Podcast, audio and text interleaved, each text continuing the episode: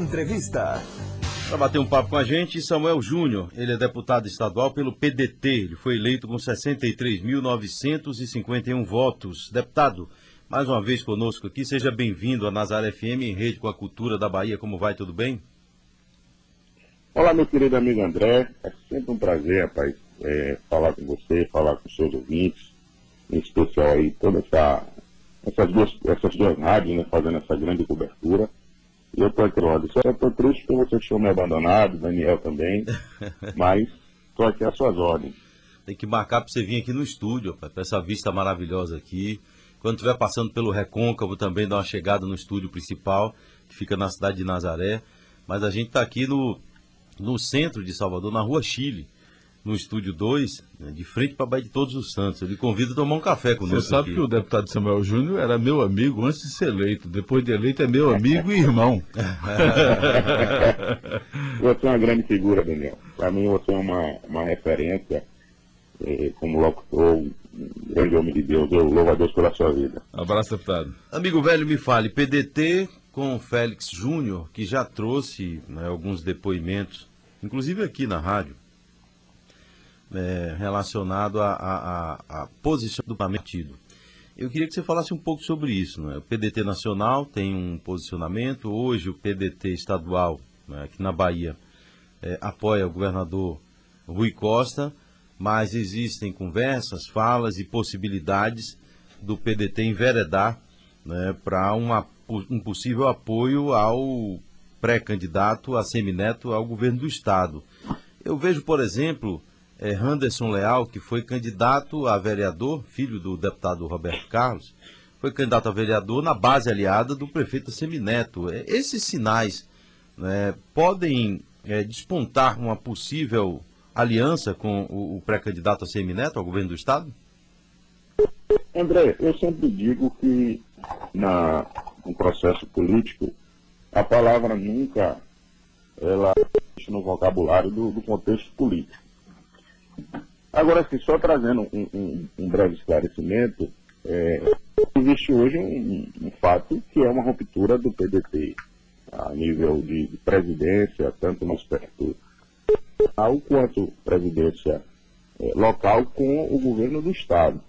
Que isso não, nós não se envolvemos, não nos envolvemos os deputados estaduais, que nesse caso eu, Roberto Carlos e, e Euclides. Né? Discordamos da forma que foi feita, inclusive em reunião que tivemos com, com o governo, nós questionamos sobre, sobre esse assunto.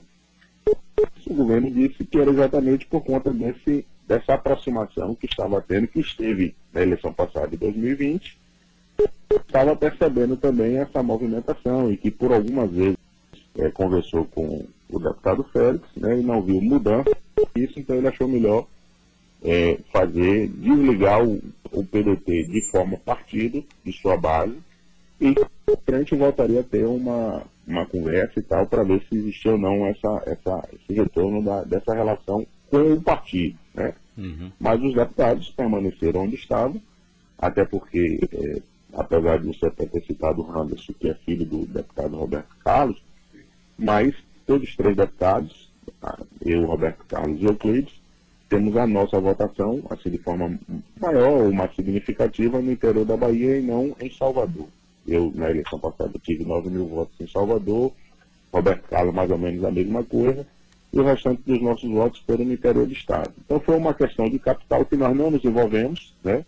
O Roberto Carlos tinha ligação com seu filho, e o que ele, inclusive, alegou, e não sei se vocês já tiveram oportunidade de conversar com ele, é que ele sempre foi pedetista né? O PDT em Salvador foi que tomou esse rumo é, e é, esteve na base do ex-prefeito Assemi Neto na, na construção da candidatura do, do Bruno Reis, o atual prefeito. É, tem Agora, a Ana Paula, Ana Paula é do PDT, não é? é? Ana Paula é uma excelente pessoa. Né? Eu, eu, eu, quem me conhece sabe que eu, eu não sou partidário de estar defendendo o partido por paixão. Mas Ana Paula ela veio para o partido, vamos dizer assim, já na prorrogação é, do segundo tempo, né, e acabou sendo ali a candidata que é uma excelente pessoa. Mas Léo Prates não foi no segundo tempo, Léo Prates foi Léo tempo Prates, bem demorado. É, Léo Prates veio no do tempo do jogo, mas não no segundo tempo da prorrogação. Né? É, mas era uma construção também de uma candidatura que eu, inclusive em reunião, falei que Léo Prati não seria candidato a prefeito. Né? Não desmerecendo o Léo, que inclusive é muito meu amigo, não desmerecendo a sua capacidade, mas o próprio prefeito, a Neto, à época, já tinha sinalizado que o candidato dele seria o, o Bruno Reis. Né? E Léo Prates ali, todo mundo conhece ali que eles têm, eles três. Né? Então, agora o que eu posso lhe dizer, e, assim, independente de minha relação pessoal e da relação política é, com o prefeito de Salvador, Bruno, sempre foi um grande amigo, é que essa construção do PDT em Salvador e dessa ruptura que houve do Estado, eu posso lhe afirmar que os deputados estaduais e o outro deputado federal, que é Santana, nós não estamos. Então, assim, se o que tiver de forma positiva, nós, nós não participamos forma, dessa construção positiva, mas também o que tiver de forma negativa, nós não participamos. Nós não sequer fomos comunicados de forma oficial. As informações que nós sabíamos, sabíamos de, de, da imprensa, né, do meio de comunicações que vocês, às vezes, se antecipavam em alguma informação, em especulação, até pela própria experiência de vocês. Eu falo vocês no contexto geral político. Claro. Já se especulava algumas coisas. Então, essas eram as informações que nós tínhamos. Uhum. A última, a, a, a, única informação que nós tivemos já foi na oficialização com o nome de Ana Paula, que foi feita inclusive pelo presidente Lupe e o presidente Félix. Mas não foi uma construção dos deputados. Por isso, na decisão é, do, do, da, do desligamento entre o PDT, partido, governo, não encontrou apoio dos quatro deputados, porque não houve uma construção, não foi uma coisa conversada, não foi uma coisa participada. Né? Uhum. E eu estou lhe dizendo isso porque já tive a oportunidade, inclusive em reunião que nós tivemos depois desse processo da ruptura do partido, e eu dizia a Félix, que aquilo que ele estava passando sozinho foi exatamente por falta de não ter construído isso junto com os deputados. Né? Porque se nós tivéssemos tomado as decisões coletivas, todos os bônus e todos os ônus também tomaríamos de forma coletiva. E essas decisões elas vieram de forma monocrática, tanto do presidente nacional quanto do presidente estadual. Respeito às decisões de todos os dois, até porque eles é quem estão na condição de presidente. Mas eu, no lugar de qualquer um dos dois, eu tinha feito de forma diferente, eu teria conversado, eu teria participado, eu teria feito um bate-papo melhor com os parlamentares, com as executivas, para que a gente pudesse tomar essas decisões juntos. A CPI, eu queria a sua opinião um pouco sobre a CPI da Covid, não é? É, é, na minha opinião, antes de ouvir a sua, sem querer fazer nenhuma influência na sua opinião, a CPI não deveria ter acontecido agora, e sim no final da pandemia. Aí sim você consegue pegar um monte de coisa.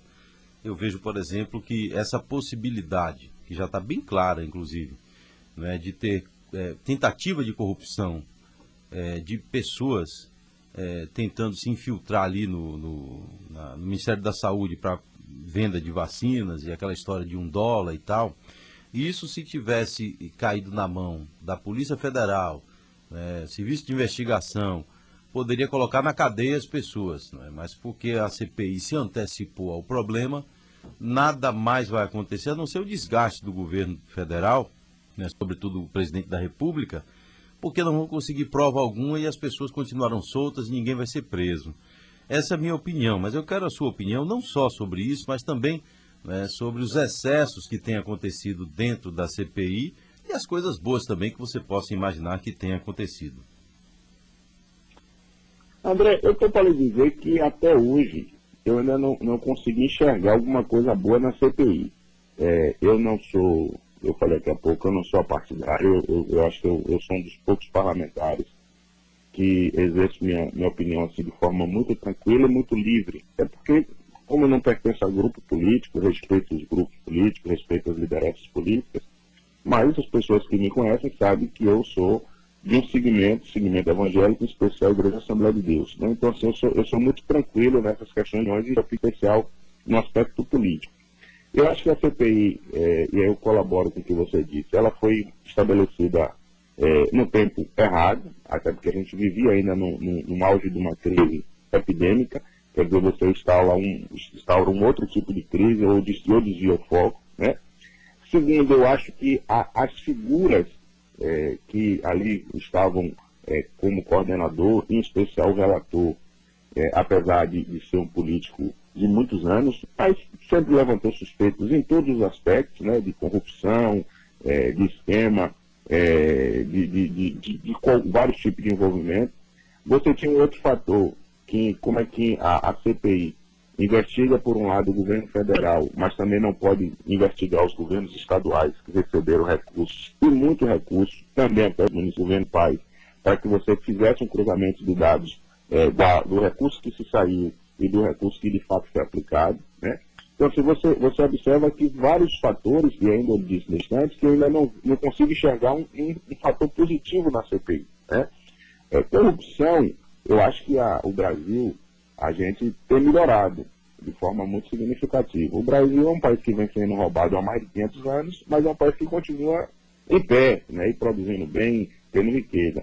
Eu acho que nesse governo é, melhorou, pelo menos, a, os escândalos de corrupções, eles diminuíram de forma significativa. Lógico que um, uma, um, uma, uma investigação, como você bem falou, feita por órgãos competentes, por pessoas que foram treinadas, que estudaram para estar fazendo esse tipo de investigação, você consegue fazer esse tipo de investigações, seja ele em qual origem for, e consegue apresentar um relatório, ou consegue apresentar é, todos os inquéritos certinho, bem organizado, é, pelas pessoas que têm especialidade para isso, eu acho que a gente conseguiria isso de forma mais objetiva, alcançar exatamente quem foi que conseguiu fazer esse tipo de visita, né? Mas, assim, eu, particularmente, hum. o que eu tenho visto na CPI é uma orquestração, né? Contra em governo, e aí eu não estou aqui de forma nenhuma é, defendendo o governo, mas eu falando a forma com que fizeram, né? O circo que se montaram, né? Eu sei que algumas pessoas é, acabam publicando, dizendo assim, ah, você tem um circo. Mas o circo que se montaram no sentido de uma coisa orquestrada. Quer dizer, você, o, o deputado, o senador é, Randolfo, sempre foi inimigo mortal do senador Renan. Quer dizer, mas em forma de um propósito que eles dois é, têm, é isso, né? Quer dizer, trocam figurinha, é aquele bate-papo, os dois sempre andando juntos. Então você observa que há uma orquestração é, de, de, desgastar o governo. E não há uma preocupação se de fato checar a informação ou se checar o, o objeto da CPI, que é investigar. Investigar, e ainda de investigar a origem do recurso, que seria o governo federal, seja da, da, das omissões de compra de vacina, ou se de fato comprou, que valor comprou, mas também aonde esses recursos do governo federal. Se, se nós estamos falando numa CPI é, que é a CPI do Covid, é preciso também investigar esses recursos que chegaram nos estados, né? É. Os, todos os estados. Quer dizer, você tem o um relator que o filho dele é governador do estado e os governadores não podem ser convocados porque a, a própria, a próprio regimento já disse é. que os governadores não podem ser convocados, mas eles podem ser convidados, é. eles podem dar esclarecimento e receber o recurso federal. Eles não podem ser e não devam ser é, convocados para falar de recurso estadual mas eles receberam recursos federais, eles precisam prestar conta desses recursos federais. Né? É, mas o que nós vimos em todos os estados foi os governadores fazer ao seu bel prazer, baixarem decreto ao seu bel prazer, é, e infelizmente a gente vive hoje no verdadeiro circo, o circo da CPI. Amigo velho, a gente só tem um minuto, eu queria que você falasse, é, o último, o penúltimo, acho, conversa com é, Papo Correria. Rui Costa falou das restrições para quem não quer tomar vacina. Então, é, proibir acesso de funcionário público a repartições públicas, proibir o cidadão de entrar em cinema, de entrar numa festa, num show, se não quiser tomar vacina. Eu tomei as duas doses, não tenho problema com isso, Daniel também. É, não sei seu pensamento sobre isso, eu faço mais sobre a Constituição. Né? É, isso não é ferir de maneira é, grosseira a Constituição? É, só para deixar claro aqui, eu votei em Rui Costa por duas vezes. Esse programa aqui é democrático, a gente fala bem, fala mal, não estou nem aí para nada. Agora, é, é, é, esse posicionamento do governo do Estado, isso não é ferir grosseiramente a nossa Constituição, não, meu velho? André, não é só ferir a Constituição, porque quando você é, proíbe tolhe o, o, direito de qualquer pessoa de vir, e ninguém é obrigado a se vacinar. A pessoa é obrigada a cuidar da sua saúde de forma individual. É, por exemplo, existem religiões nossas que não permitem que a pessoa tome transfusão de sangue. É uma religião que a pessoa faz parte, paciência, né? Ela sabe que ela não, não toma naquela transfusão, ela vai morrer, ou que é, não está seguindo a orientação Agora a gente vê isso um absurdo, né? Eu espero que o governador, ele ali estava, que estava apresentando o seu bate-papo correria, e de forma assim soltou, mas acho que ele vai refletir direitinho, até porque a gente só viu naquele momento até então aquela ação. Eu digo a você que não chegou nenhum assunto nesse, é, dessa natureza na Assembleia para que a gente possa discutir ou falar alguma coisa, mas nós estamos atentos. Mesmo sendo deputado da base, eu acho que isso é um absurdo e eu não, não concordo com esse posicionamento do governo, não. Tomara, meu velho, um grande abraço, obrigado aí pela sua participação. Até a próxima, viu? Ó, vem a, a próxima aqui no estúdio, viu? Tô, tô às suas ordens. grande Um abraço, abraço, meu amigo. Deus abençoe vocês, hein? Tudo de bom, viu? Obrigado. Tá aí Samuel Júnior, deputado estadual pelo PDT, batendo um papo com a gente, trazendo aqui suas